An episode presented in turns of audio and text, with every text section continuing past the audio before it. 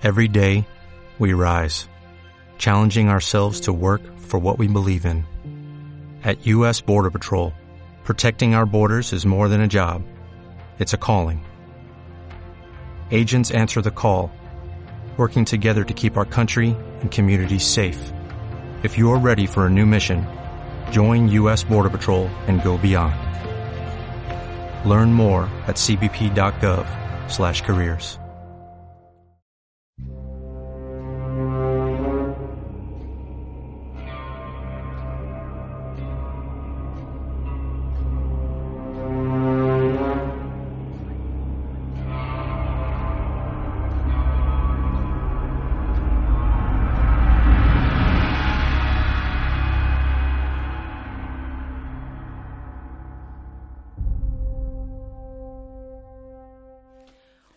¿qué tal? Porque sí, somos locos y vamos a grabar dos programas en un solo día y vamos a subir dos programas de un solo, también para compensar que estuvimos fuera un buen tiempo. Hola, Eduardo. ¿Qué tal? ¿Cómo estás? Segunda hora de Sala Oscura. Segunda hora para nosotros, que tenemos ya una hora grabando aquí el episodio anterior, que es sobre Swiss Army Man. Aquí hicimos una catarsis sobre un montón de cosas. Antes, durante y después. Sí, lloramos, ya salimos a fumar, ya hablamos Sí. sobre el asunto post eh, podcast. Que esos son momentos que igual habría que grabar. Fíjate que sí, porque lo que te decía, que es como cuando salís de un examen y decís, mejor hubiera contestado esto. Sí, Sí. y como estuvimos tantos meses eh, ausentes del podcast, hoy decidimos grabar eh, dos episodios sobre dos películas distintas porque, ¿por qué no? Pues sí, sí. Entonces, fijamos que, que no, que este es el primer programa y saludémonos como normalmente haríamos. ¿Cómo estás? ¿Cómo estás? Muy bien. Estamos, estamos mocosos no solo porque eh, lagrimeamos en el programa anterior, sino porque eh, Un poco enfermos también. son las nueve de la noche y está haciendo mucho frío el día de hoy y estuvimos afuera. Bueno, Sí. Eh, vamos a hablar hoy sobre Doctor Strange. Doctor Strange, que también es una película que tenemos un poco atrasada, que ya tiene como tres semanas al día de hoy en, en cartelera. Sí, sí. Y bueno, vamos. Primeras impresiones.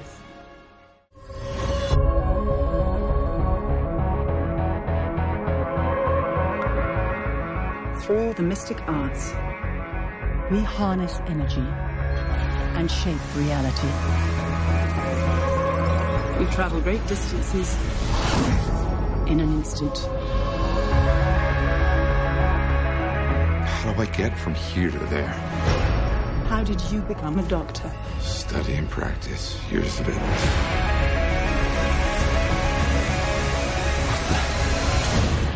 There's a strength to him. But is he ready?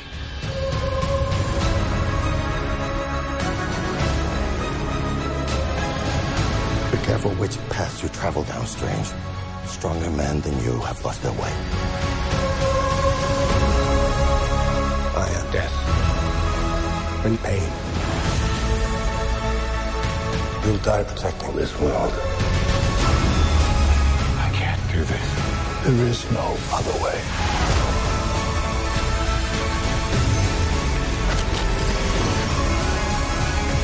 I've spent so many years peering through time. Looking for you.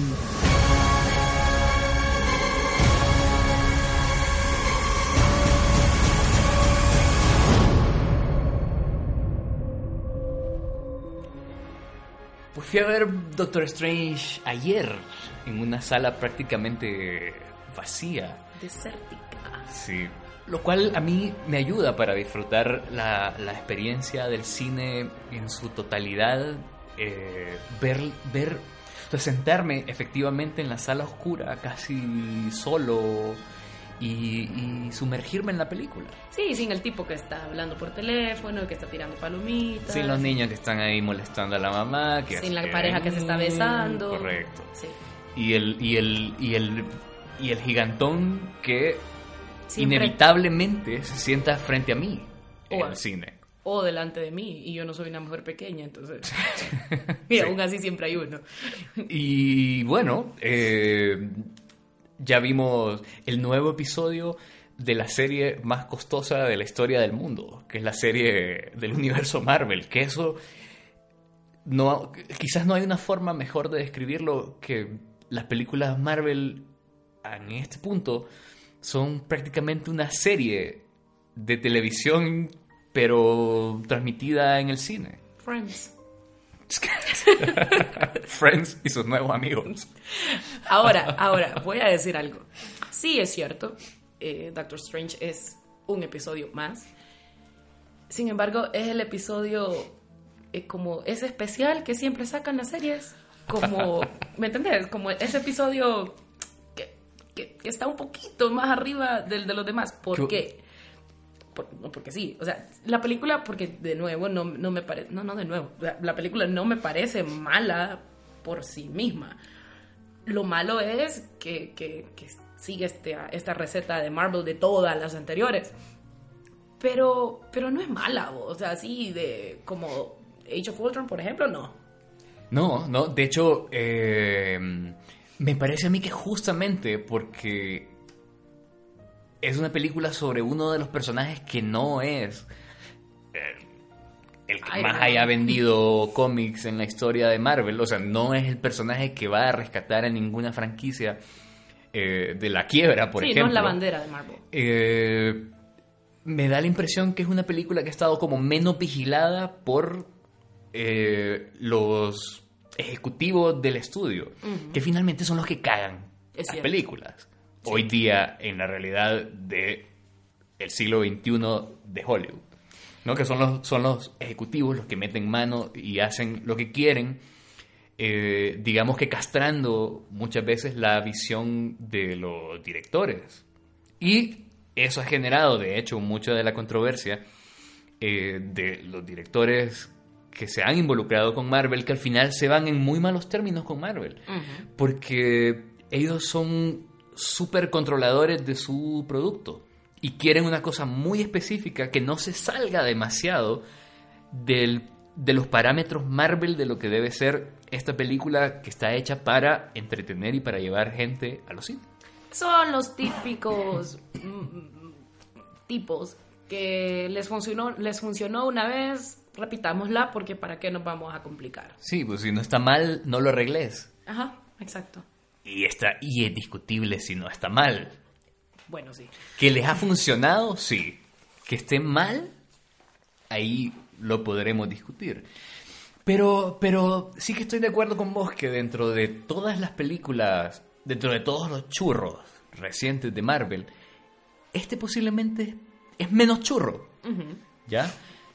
Quizás es un poquito más genuino, se ve un poco más de la mano del director Sí. que es este Scott Derrickson, que mm, eh, tiene en su, en su haber películas como El exorcismo de Emily Rose y Deliver El Us from Evil, que yo al no ser fanático del cine de terror no puedo decir que son buenas o malas, pero sí que he escuchado eh, que ha tenido buena recepción dentro de la gente que le gusta efectivamente el cine de terror. Bueno, yo solo vi El exorcismo de Emily Rose hace muchos años, pero yo tampoco soy muy fan del, cine. Bueno, no soy fan del cine de terror.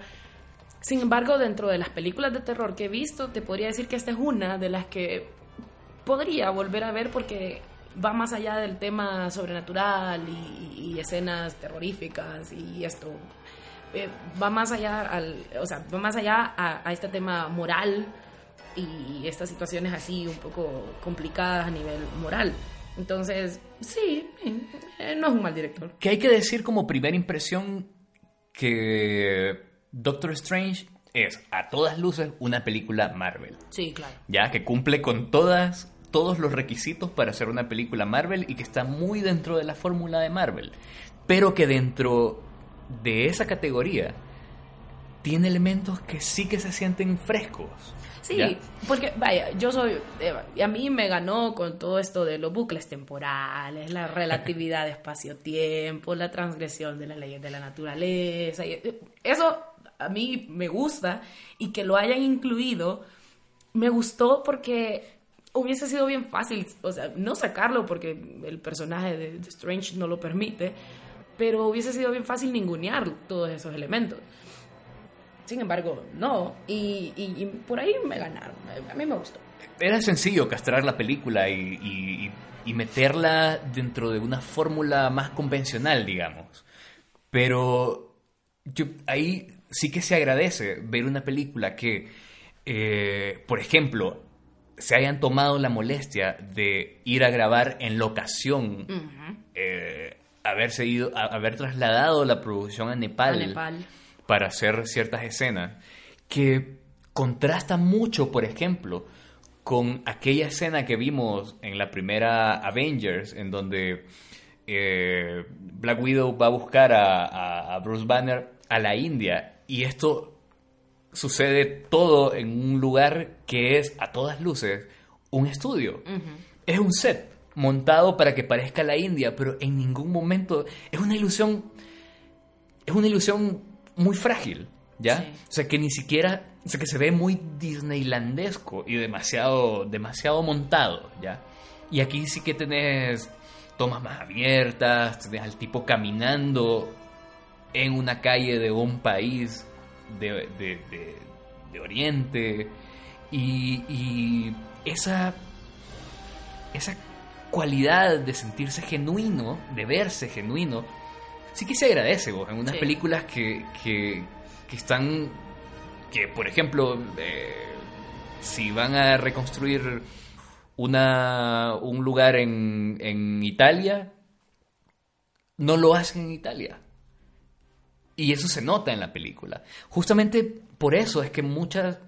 eh, una de las características, por ejemplo, de las películas de Bond es que si la acción transcurre en, Austria. vamos a decir, Austria o Montenegro, se van a Austria y a Montenegro. Lo que me lleva a decir que bueno ser el maje que haga, digo, el tipo que hace, perdón, qué bueno ser el tipo que haga de James Bond, que conoces. Sí, por, por lo menos cuatro locaciones en la película te la, te la vas a conocer. Y es un buen taco de ojo para uno espectador Correcto, también. totalmente.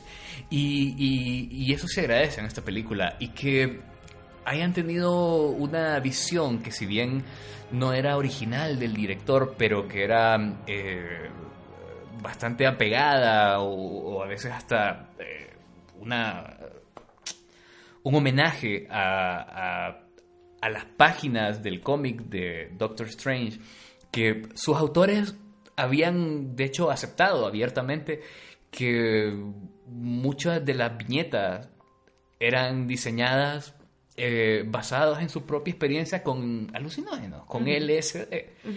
Y que muchas escenas estuvieran construidas así y que se sintieran así es una cosa que yo definitivamente eh, valoré en Doctor Strange, amén de que la película efectivamente siempre se maneja dentro de, De una Marvel. estructura que es muy Marvel. Sí. Ahora, yo no, no, no conocía tanto a- a- al personaje de, de Doctor Strange, pero después de ver la película me quedé con, con- con la, la idea de Strange debería ser un personaje de DC, no tanto de Marvel. El, el tipo tiene unos matices oscuros bien interesantes. eh, este asunto de de me voy a, a un, a un país lejano porque no, o sea, no solamente voy a buscar una cura física al problema con mis manos, sino en ese, en ese camino aprendo a, a conocerme y, y a manejarme y esto, que es algo que se puede ver tal vez un poco en la primera de, de Capitán América, pero de ahí ningún personaje es tan profundo, tan, tan, tan humano en ese sentido como él. Que esto ya lo intentó, por ejemplo, Iron Man 2, en la que tenías a Tony Stark despojado de su tecnología y que tenía que depender básicamente de su ingenio. Pero no me parece que Iron Man 3, más bien, Sí. eh, no me parece que lo hayan logrado tan eficientemente como de alguna manera se logró aquí. Que, Que no se logró del igual, todo. Sí. No se logró del todo, estamos de acuerdo, la- porque yo, de hecho, esa es una de mis anotaciones. Que eh, me- sí me pareció que, que- que debieron darle un poco más de, de protagonismo a, este, a, est- a estas escenas en las que del aprendizaje, el tipo está con, con la, la ancestral y no sé qué. Sí, pero se logró un poquito más que con el resto de las películas.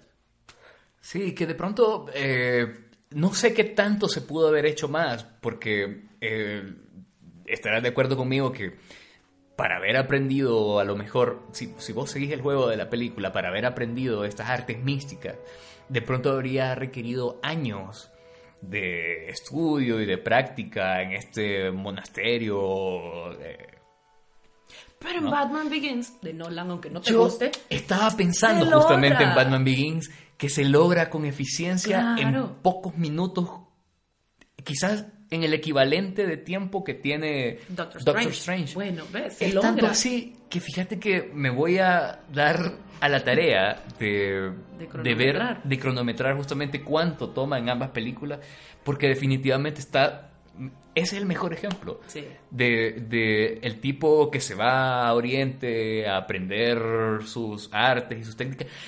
La diferencia es que en Batman Begins eh, todo esto sucede como flashbacks. Sí. Entonces es más fácil, de alguna manera, eh, manejar el, el sentido temporal de cada cosa. O sea, el salto temporal entre un momento y otro.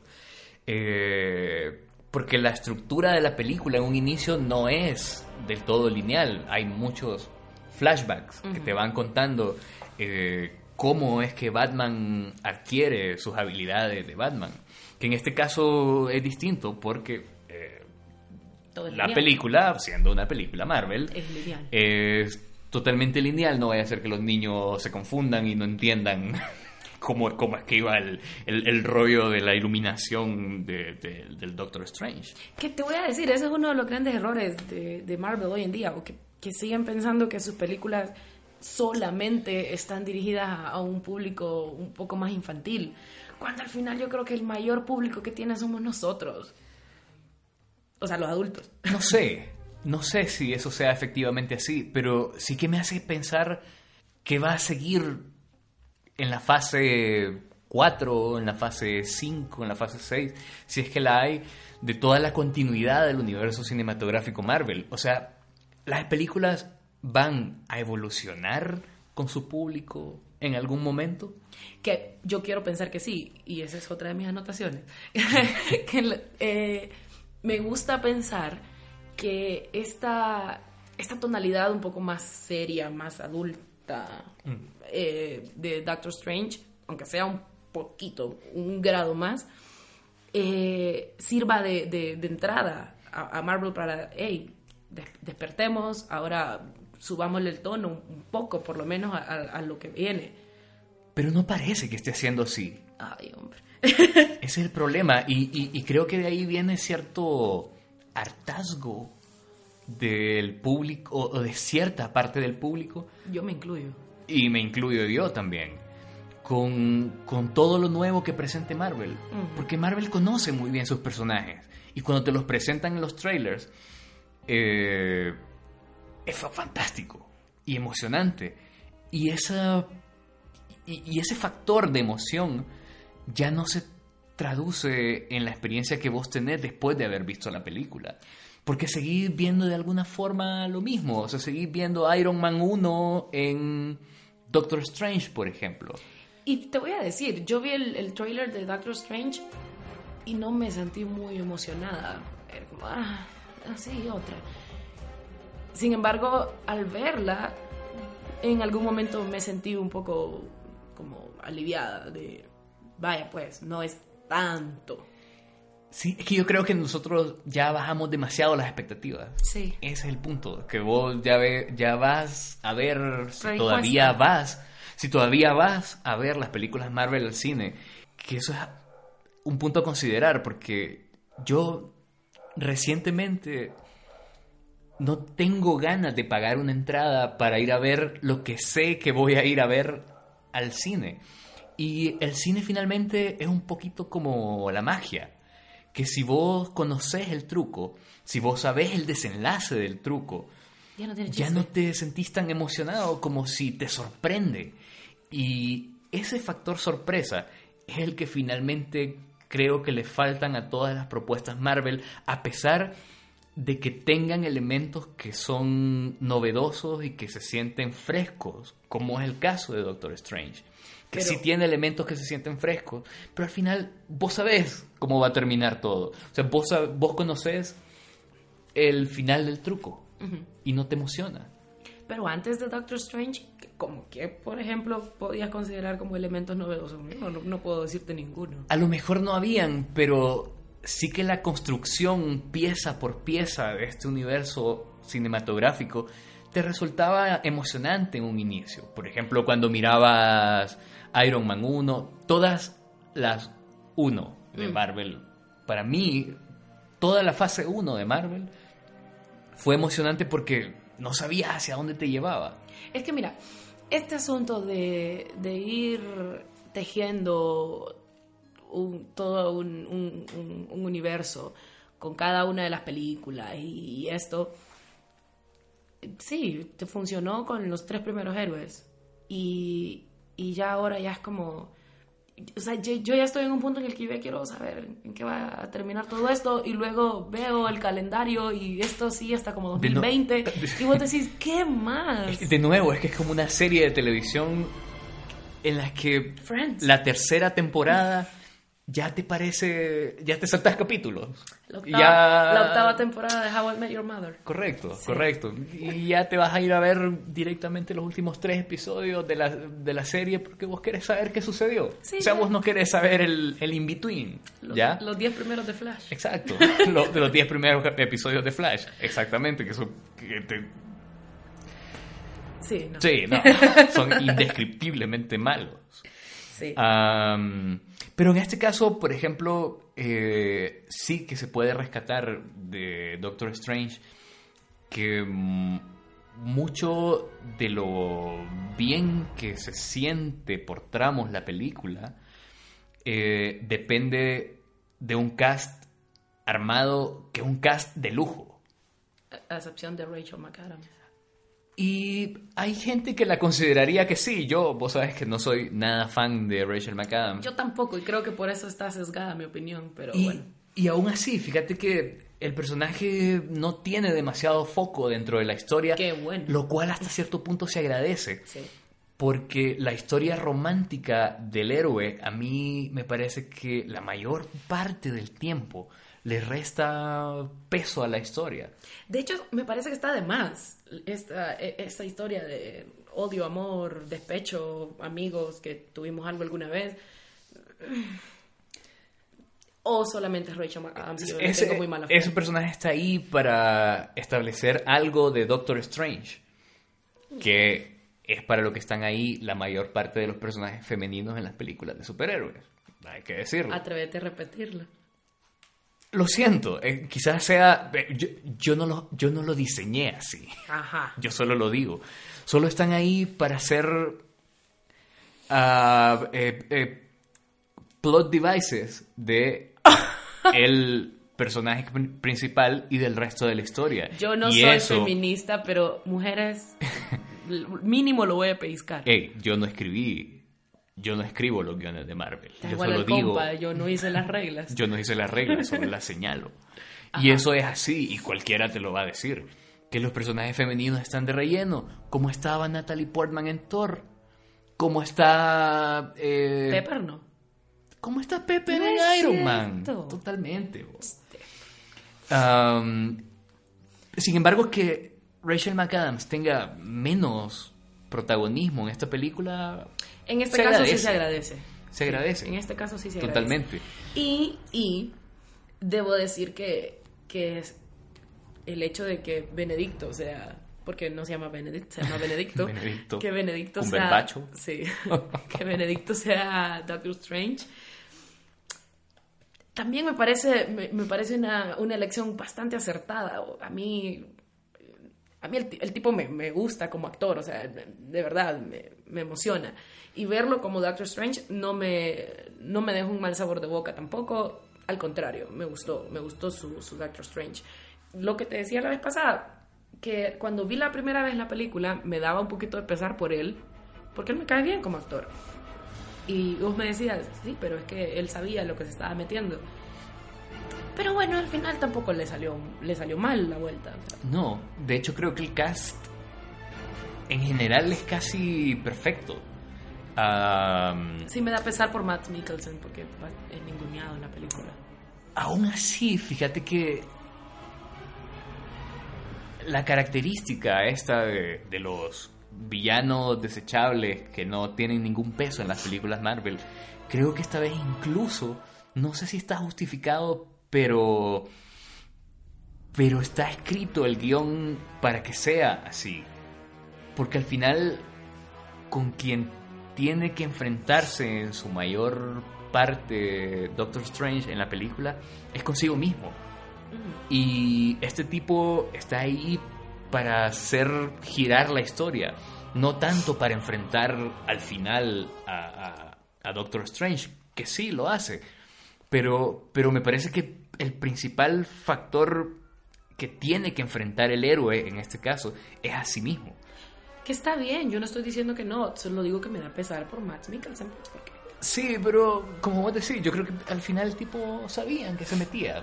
No, vos y, dijiste y, y, y, eh, no, no desentona. Es- es- para mí eso es lo importante, que al inicio de la película, por lo menos en el primer acto y hasta la mitad del segundo, hay muchas escenas que son dramáticas hasta cierto dramáticas en los parámetros de Marvel. Ya, o sea, Sí, sí. todo lo que Claro. diga, entiendan ustedes como en los para dentro de los parámetros de Marvel. Que son dramáticas y que tienen cierto peso, justamente porque están a cargo de actores que son sólidos. Que eso eh, es, es bueno not- decirlo. Bueno, que ya lo dijiste, de hecho. El cast eh, no solo es bueno, sino que es bastante fino, como elegante, como Sí, pues, de mucho peso. O sea, Es, es un cast de lujo, definitivamente. O sea, si estos fueran jugadores de fútbol, eh, serían así un equipo como Los de galácticos. y aún así, me recuerdan mucho a, a, um, a un tipo que vi en una boda hace, hace unas pocas semanas. Que el tipo estaba bailando muy resuelto con sus pasos de bailarín profesional, porque se notaba que el tipo era bailarín profesional. la que fuimos. No, Otra. y sin embargo él tenía cara así como de aburrido y como de estar, como estoy bailando, ni siquiera estoy bailando a mi, a, a- a- a todo mi poder. Entonces, estoy aburrido y estoy bailando increíble, pero estoy aburrido, ni siquiera estoy haciéndolo como sé hacerlo. Entonces este cast era así, era como que en un... Ok, otro ejemplo. Era como en Dragon Ball Z, cuando los villanos peleaban como únicamente a 10% de su nivel. Este cast estaba como a 10% de su nivel y con eso Bastó. bastaba y sobraba Sí. ya para los parámetros de Marvel. O sea que todos los papeles están sólidos, con actores sólidos, que tampoco hacen un esfuerzo tremendo ni entregan su mejor actuación. Porque además el estudio no se los pide. O sea, la película no se los pide. El guion no lo exige. Exacto. Así que, ¿para qué voy yo a esforzarme en hacer una cosa oscaresca? Entiéndase de nominación al Oscar. Sin la película. O sea, más bien se vería como cuando vas a una fiesta casual y vas con vestido y moño. Te, te verías así, como demasiado, demasiado vestido. Sí, vos sabés que eh, el personaje de Doctor Strange, en su origen en los cómics, eh, su look estaba basado en Vincent Price. Vincent Price, este actor eh, que se volvió eh, mítico con el tiempo de películas de terror clase B de los años, ¿qué será? 60, quizás un poquito antes, un poquito después. Es, para quien no cache, es la voz que aparece en la canción de Thriller. Este es Vincent, Vincent Price. El look de Doctor Strange en los cómics estaba basado en Vincent Price. Y la caracterización de Benedict Cumberbatch como Doctor Strange sí que te remitía mucho a Vincent Price. Entonces, en estos, en estos primeros planos, Es bastante fiel, bro. que yo, lo, yo decía, "Ah, la caracterización de, de, de Cumberbatch en Doctor Strange es fantástica, a pesar de que Cumberbatch es Cumberbatch en esa película. Hay que decirlo. Y, y contrario a lo que decíamos de, mm, de, de Daniel Radcliffe En en la, en, la, en la hora anterior, para nosotros, en el episodio anterior, para ustedes, que ha buscado papeles que no se parecen en nada uno al otro. Y que de hecho vos, si ves, por ejemplo, Imperium, película de la que vamos a hablar en el siguiente episodio, este, para que vayan viéndola, ah, vos no agarrás a Harry Potter ahí. No. O sea, vos ves a Daniel Radcliffe en otro papel. O sea, ese loco no es Harry Potter. No. Sin embargo, me parece que Cumberbatch está agarrando papeles que siguen siendo Cumberbatch. No es cierto. Y yo temo que estemos, que estemos a los albores de otro Christopher Waltz, que, que es un tipo que a la gente le gusta mucho, que tiene su fanbase ya definida, pero que yo. básicamente hace el mismo papel una y otra vez. No es cierto. Y bro. que lo hace bien. O sea, él siendo Christopher Waltz, es Christopher Waltz y es fantástico. Estás diciendo que él es Marvel. Sí, sí, son, de alguna forma son actores Marvel que tienen su fórmula y que les ha dado resultado y que siguen apegados a su fórmula. Y yo temo que con el registro que creo que tiene Cumberbatch para ser... Porque Cumberbatch es un actor de teatro.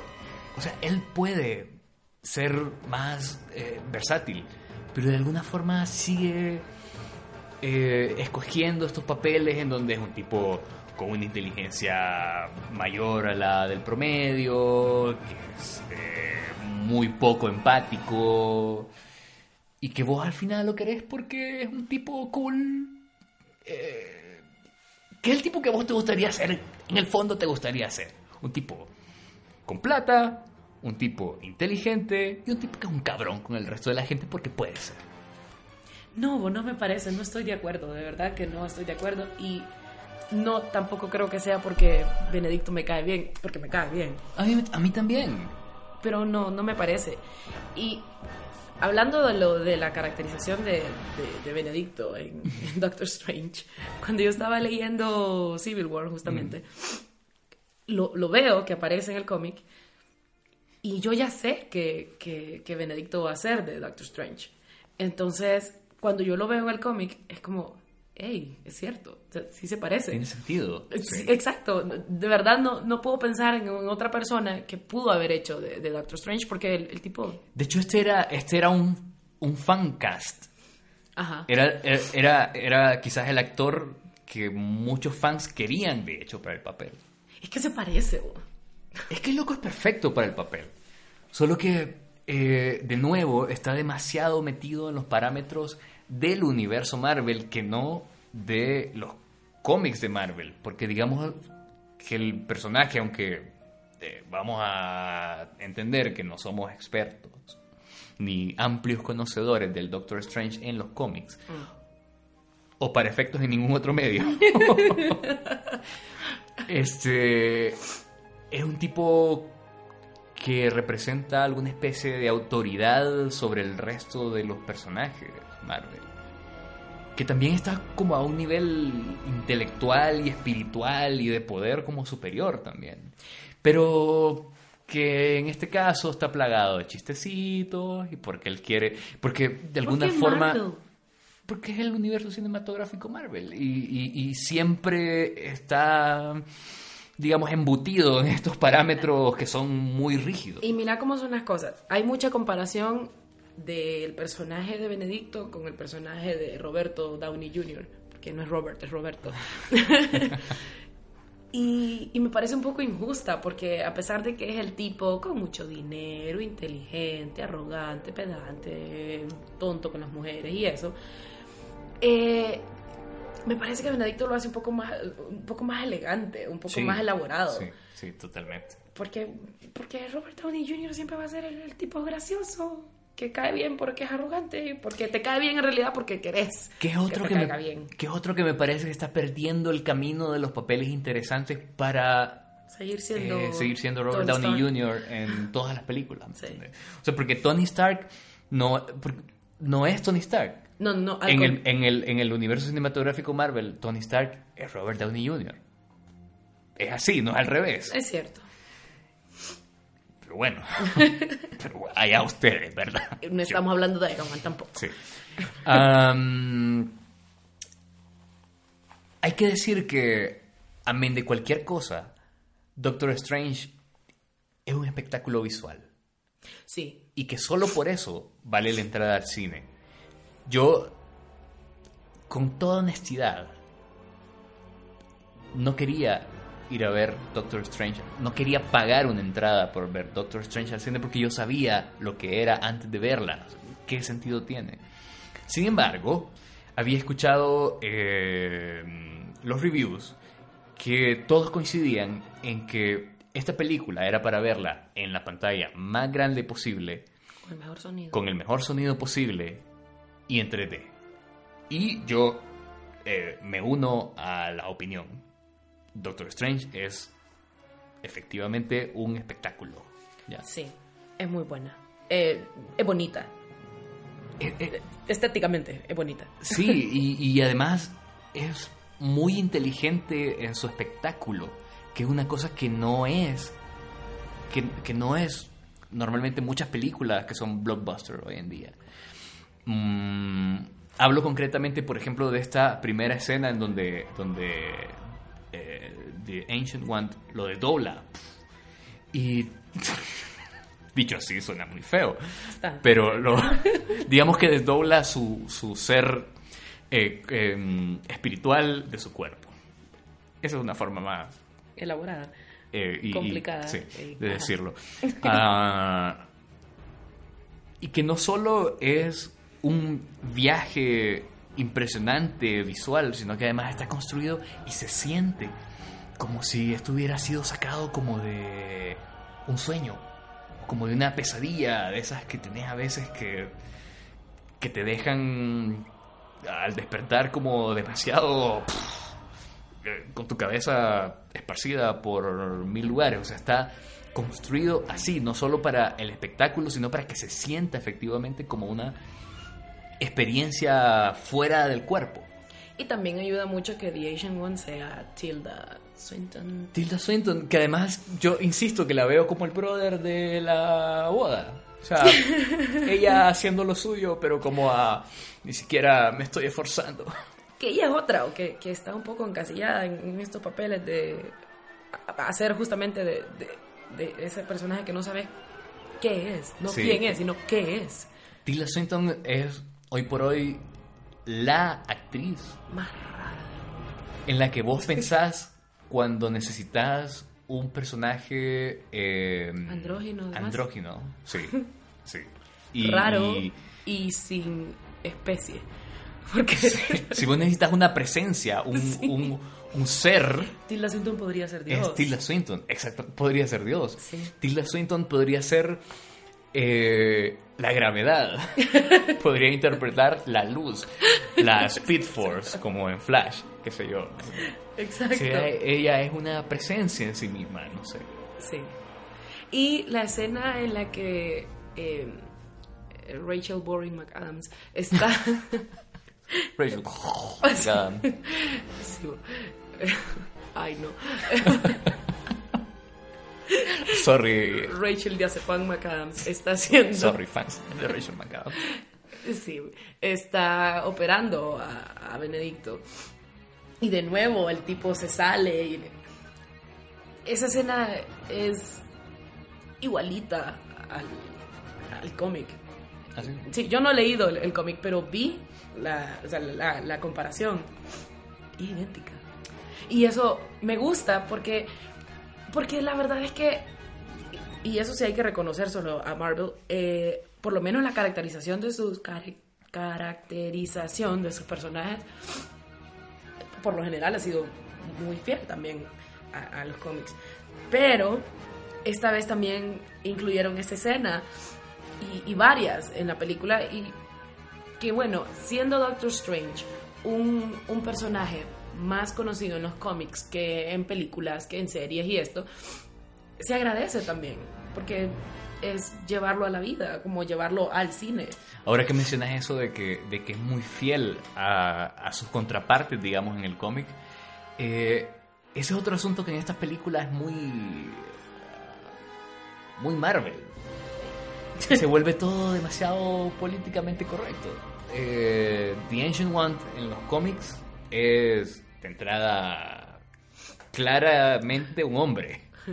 Y además es un hombre oriental. ¿Ya? Em, el personaje de. Y Tilda Swinton Yo hace de hombre, la verdad. No sé si se pronuncia Chiwetel Ejiofor. Pero digamos que Pero vamos a llamarlo Chiwetel. Vamos a llamarlo Chiwi, Chiwi.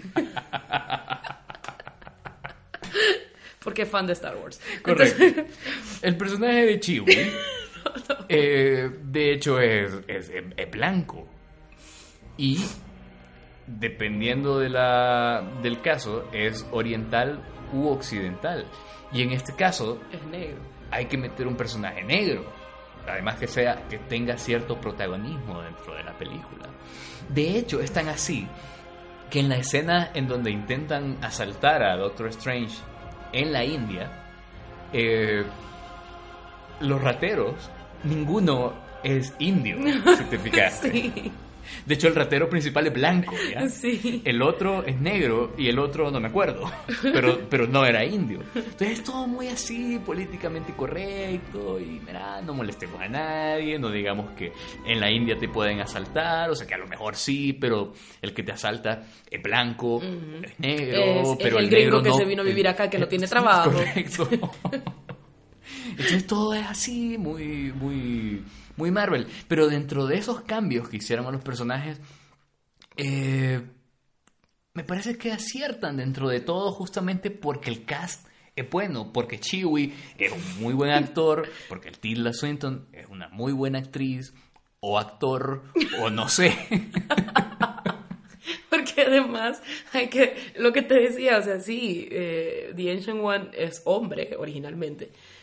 Y luego vienen y ponen a Tilda Swinton que no sabemos qué es. Entonces no, no podemos decir en que se proceso de investigación para saber qué es. Entonces no podemos decir que, que tampoco se salieron demasiado del renglón, porque de hecho, y en la película lo mencionan, cuando, cuando Benedicto la conoce, que saluda al, al otro señor que está ahí porque piensa que el señor es The Ancient One. Sí. Y luego resulta que no, que, que es Tilda. Entonces es como, ah, ah, es mujer. De hecho, es un guiño muy bueno que yo no había, en el que no reflexioné hasta ahora que lo mencionás. Porque para eso estoy yo aquí. Que este loco, por, por eso ti Robin. Ah, bueno. ¡Ey!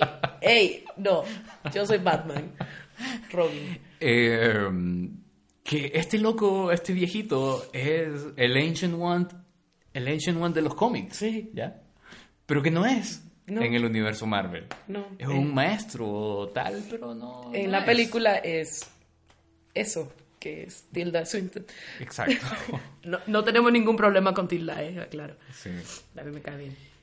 Y, y- y luego el personaje de, de- de Tilda Swinton em, me parece que está... mm, Me gustó mucho la forma en la que está escrito. No sé qué tan fiel sea al cómic porque de nuevo yo, Yo tampoco. fuera de lo que quizá vimos ayer en el cine y lo que investigamos, yo tampoco conozco mucho de, del personaje en los cómics, pero esa cualidad, por ejemplo, de, de entender todas las cosas de una manera dual, quizás es lo que haya motivado justamente al casting de Tilda Swinton. ¿Ya? Ella podría ser de doble cara. Ella podría hacer cualquier cosa, ¿no? Es como Meryl Streep. Así como ella entiende justamente el, la magia. Porque cuando llega eh, Strange a, a- a su templo y ella le explica, él trata de, de- de entender cómo es que funciona este asunto de la magia y de la iluminación y de la elevación del espíritu y tal. Y entonces ella le dice, ok, si no lo quieres entender como magia, entendelo como si esto fuera el código fuente de la, del universo. Entonces, eh, más adelante se revela, spoiler alert, Sí. que mm, que ella se sirve de la energía de la dimensión oscura también para sus propósitos eh, hacia el bien. Entonces, ese carácter dual del personaje a mí me pareció muy bonito, muy refrescante dentro de todo, porque este personaje no era, él, no, él, él o ella no entiende eso. Eh, la maldad o la, o la, no entiende la oscuridad o la luz, simplemente un camino, ya. Y que se puede servir de ambos elementos para un propósito mayor. Además, es muy bonito esto de mi maestro o maestra o lo que sea. Lo que sea. Eh, no es esta persona que es la esencia del bien, de la bondad, es, la persona sabia y que todo lo hace bien y, todo lo hace como debe ser y, es esa persona correcta. No, en este caso, el gurú, el maestro, maestra de, Benedicto, es una persona que justamente utiliza el bien y el mal. O sea, lo controla, lo maneja, es lo flexible, manipula. como ella misma lo, lo describe. Exacto. Y eso eso me parece bastante bonito porque al final eh, todos deberíamos ser así, todos deberíamos estar conscientes y todos deberíamos poder manipular nuestros propios, eh, nuestras propias partes oscuras, nuestros propios, eh, elementos malos, si así queremos llamarlo. Porque no vivimos en un mundo que solamente tiene bondad. vivimos en un mundo con muchísimos matices y deberíamos aprender a controlarlos todos como lo hace Tilda. Exactamente, y, y justamente haber colocado el personaje de Chiwi este, como contrapunto de Tilda, un tipo más rígido, que no es eh, malo, pero rígido en su punto de vista de cómo la, esta energía debe funcionar para el bien. Eh, a mí me gustó mucho porque daba mucho juego eh, teniendo a Doctor Strange en el medio. ¿Me entiendes? O sea, el tipo no sabiendo hacia eh, eh, en qué, en qué elementos se estaba moviendo, tener de un lado al maestro de Ancient One que, que utiliza la energía de ambos lados, digamos, pero tener del otro lado a su compañero, porque finalmente termina siendo un compañero de aprendizaje de alguna forma, eh, que es un tipo más rígido, eh, me, parece que dio un poquito de juego, aunque no todo el que posiblemente todo el que merecía la película. este, eso es un punto a favor de la forma como está escrita la película. Ahora. Porque además, perdón. No, ah, porque además eh, pone a, Doctor Strange exactamente en el punto donde debe estar, que es ese punto en el que él tiene que decidir qué va a hacer, o sea, por qué camino se va a ir y encima que ni siquiera mm, eh, controla bien sus poderes. Pero todo esto, pucha, se, se va un poco al trasto por una torpeza de guion en una de las escenas post-créditos de la película. Sí, yo estoy comenzando a odiar esas escenas post-créditos. hace mucho las escenas post-créditos de Marvel han dejado de, de importar. sí, ya. O sea, valen en hongo. Sí, ya, ya, perfectamente me puedo ir del cine Sí, o sea, no te, no te aguantes la ganas de ir al baño por ver las ah, escenas post-créditos. La buscas en YouTube Sí, no, totalmente.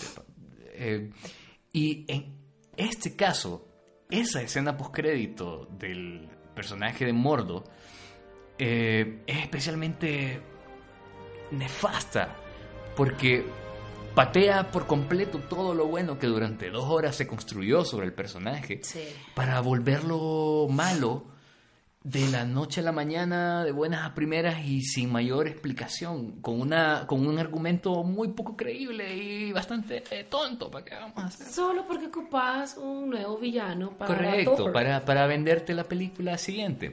Y, y, eso es lo que finalmente se le reclama a Marvel, que podría ser mejor. Que es lo que me decía, por ejemplo, una persona en Twitter la vez pasada. Saludos, Kevo que yo exijo demasiado, pero es que, ¿cómo no exigir demasiado? Cuando vos tenés servido este plato, tenés construida esta escena que puede ser mejor, pero para efectos de marketing la echas por los suelos en una sola escena. ¿Qué sucede también, por ejemplo, en la escena posterior al accidente de, de Strange? Que hay que decir que está muy bonita la escena del accidente de, de, de Strange, es fantástica. Con Iron Maiden de a mí me fondo. encantó.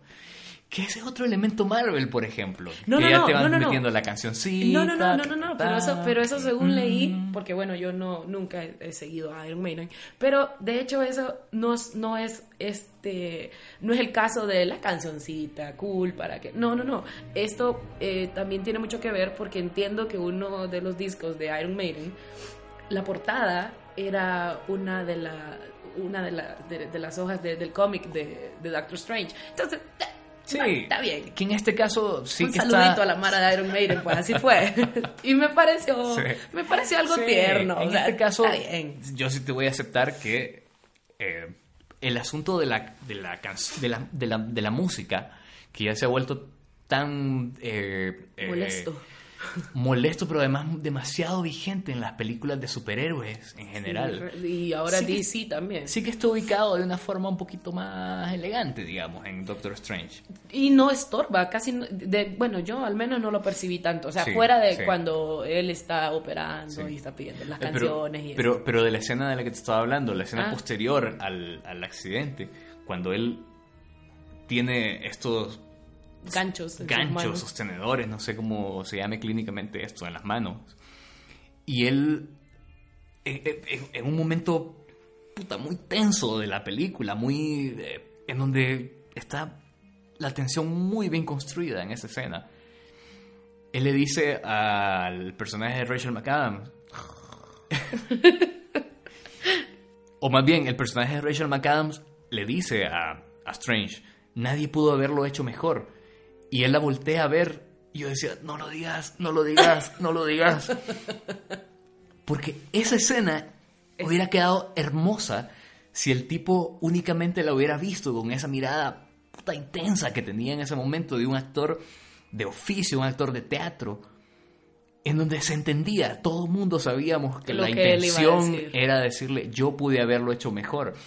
Eso es justamente el tipo de decisiones anticlimáticas, por ejemplo, que, que los fans odiamos de las versiones nuevas de Star Wars. Que, por ejemplo, la escena esta clave en la que el, de- de- de- del Imperio contraataca cuando, cuando el emperador está torturando a Luke y está a punto de matarlo y entonces está Vader en medio de los dos y es evidente hasta, hasta, hasta visualmente dentro del cuadro que se encuentra entre los dos entre las dos decisiones entre los dos lados eh, la escena original era un silencio sobre este tipo, sobre la máscara, ¿me entendés? Y vos sabías que debajo de la máscara había un conflicto. Y en las versiones nuevas le insertaron un no, que es no solo anticlimático y absurdo, sino que además es chistoso y destruye la escena por completo. Entonces, eh, a mí me recordó exactamente eso, la escena de esta escena en Doctor Strange. Yo, te juro que estaba como, no lo digas, no lo digas, no lo digas, no lo digas. Yo pude haberlo hecho mejor. Oh, sí, pudieron, pu- haberlo hecho mejor, definitivamente. La película. Sí. Pero, de nuevo, o sea, eh, no me parece que, que sea mala, pues tampoco es una, un- una pérdida de tiempo. Eh, No, la película No, tiene su- sus elementos buenos en su mayoría. Sí, tiene sus cositas marvelescas que ay, cansan, pero, pero, pero bueno, eh, es lo más rescatable. Yo esperaba, algo- no sé, tal vez son mi- mis expectativas que estaban muy, muy bajas. Y, y eso era lo que yo me cuestionaba hoy, justamente que veníamos a grabar el podcast sobre Doctor Strange. ¿Desde qué óptica se tiene que juzgar una película como esta? Yo te voy a decir, Le yo estamos te- pidiendo a lo mejor demasiado a Marvel. Estamos siendo efectivamente, como decía Kevo eh, demasiado exigentes. Yo te voy a decir, yo tenía miedo de grabar sobre esta película porque, por eso, porque al final, ¿qué queda, qué queda de decir? Yo, honestamente, ¿sabes qué, ¿sabes qué creí yo? Que no íbamos a llegar a los cincuenta y pico de minutos que tenemos aquí porque más allá del espectáculo, más allá de que tiene elementos que están muy bien hechos, Como el casting.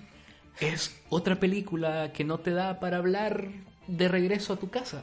Sobre la película. De hecho, ayer que estaba con mi. que fui con mi mujer a verla, este. regresamos a la casa hablando de cualquier cosa, menos de la película, porque es. es desechable. Bueno, yo la vi, no la había comentado con nadie, ni siquiera con vos. Y, tam- y tampoco sucedía como otras películas que hemos, de las que hemos hablado aquí en Sala Oscura, que te asfixia la gana de Como- discutirla con alguien. Sí, porque eh, nos pasó con, con Swiss Army Man, que tuvimos nuestra plática previa al podcast hace un fin de semana. Y, y, y por eso ah, decíamos que fue antes, durante y después. Luego hablamos aquí y salimos y seguíamos hablando. Y a pesar de que sabíamos que luego íbamos a grabar sobre Doctor Strange, Sí, es como eh, Imperium, por ejemplo, que repito, es el episodio de la próxima semana, así que Véanla. búscanla y véanla. Eh, que yo, yo que suelo ver películas así de noche, casi de madrugada, me encuentro sentado en la oscuridad a la una, dos de la mañana queriendo discutir esa película con alguien, ¿me entiendes? tratando... ah, y esta película no, que los acabaste como tus palomitas, como el fresco, botaste la basura en su lugar y ya. que si Doctor Strange no tuviera esos elementos visuales, facilito sería una película que puedes ver un domingo en la tarde en tu casa, por cable. Ahora, estos em- elementos visuales yo he de decir que están no solo bien, sino que además muchas veces inteligentemente hechos. Voy a decirte que eh, tenemos de nuevo el elemento de el hoyo sobre el edificio en el cielo, Sí. que es una Ya. constante ya y que por favor no lo hagan porque ya. ya. Pero esta vez la destrucción iba como en reversa, ¿no? Sí. O sea, como en vez de destruirse, las cosas iban como volviendo a su lugar. Y esos elementos eran elementos con los que los personajes tenían que también que lidiar. Y eso estaba bien hecho, a mí me gustó. Sí, pero por eso dije, o sea, quitando los elementos visuales, es una película que de nuevo podrías ver en tu casa porque no hay demasiado, o sea, no hay nada Sí, nuevo, no y- y hay que- algo eh, diferente. A pesar de que están bien hechos, sigue siendo el tercer acto de película blockbuster que es eh, absolutamente irrelevante en toda su grandielocuencia visual. ¿me entiendes?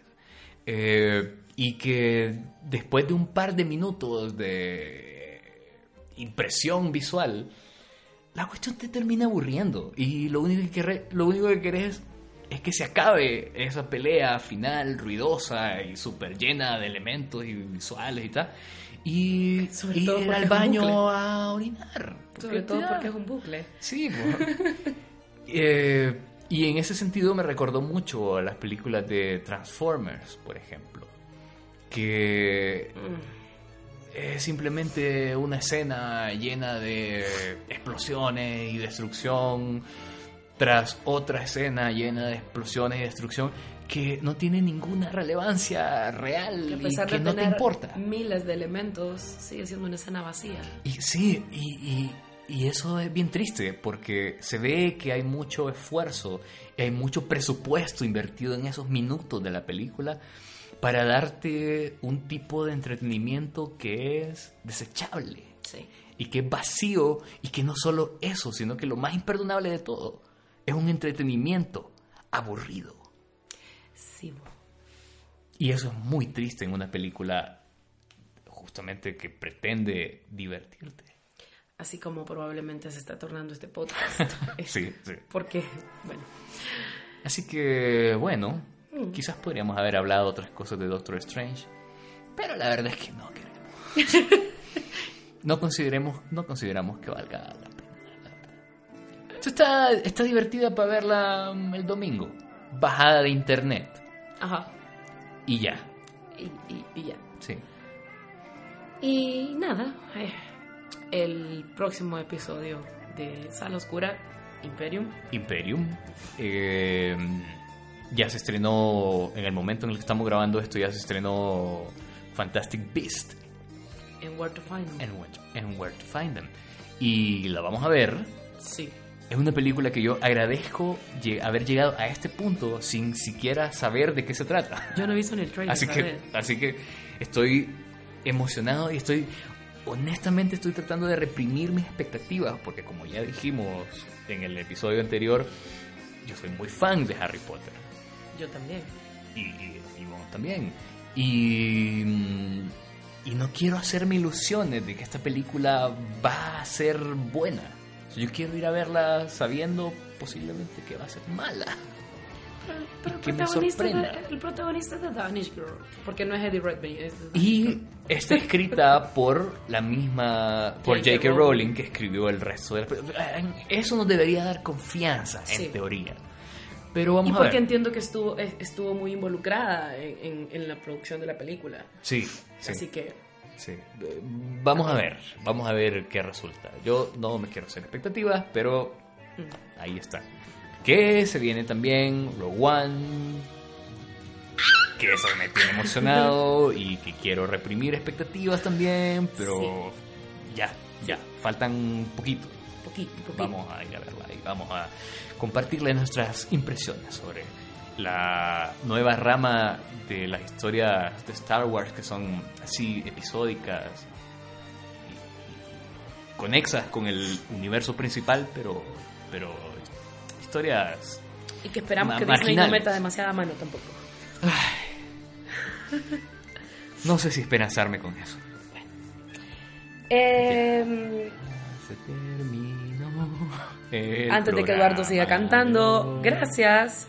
Vean Doctor Strange porque, bueno, eh, es un episodio más y, y- para no andar tan perdido en la próxima película y eso. Y eh, ya tenemos Twitter, sala-oscura. Sí, síganos, por favor, recomiéndennos si le gustó, si no le gustó también, También. para hacer el daño. Acompáñennos. Sí, y eh, pueden hacernos preguntas para darle un poquito más de juego a esta hora de hablar de cine con todos ustedes. Adiós. Adiós.